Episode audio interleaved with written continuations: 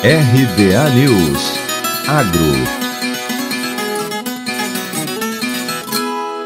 Apesar do início da colheita, quando as cotações do café costumam ser pressionadas pela oferta da nova safra, os valores no mercado interno do Arábica têm avançado. A colheita do café arábica da safra 2021-2022 começou efetivamente em boa parte das lavouras do Brasil nos últimos dias. Pesquisadores do CPEA indicam que os trabalhos ainda estão no início devido à grande quantidade de grãos verde mas devem ganhar força gradualmente nas próximas semanas, com um pico de colheita esperado para meados de junho e início de julho.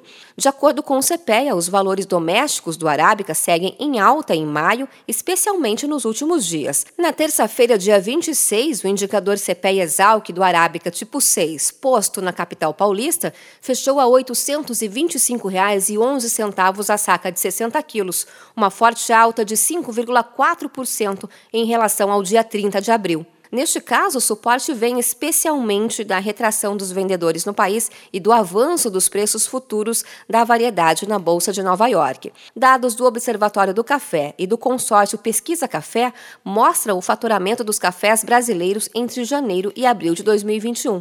A receita bruta total foi estimada em 29 bilhões de reais. Desse montante, 23 bilhões são para os cafés da espécie arábica, o que corresponde a 77% do total calculado, e 6 bilhões para os cafés Conilon, o que equivale a 23% desse mesmo total.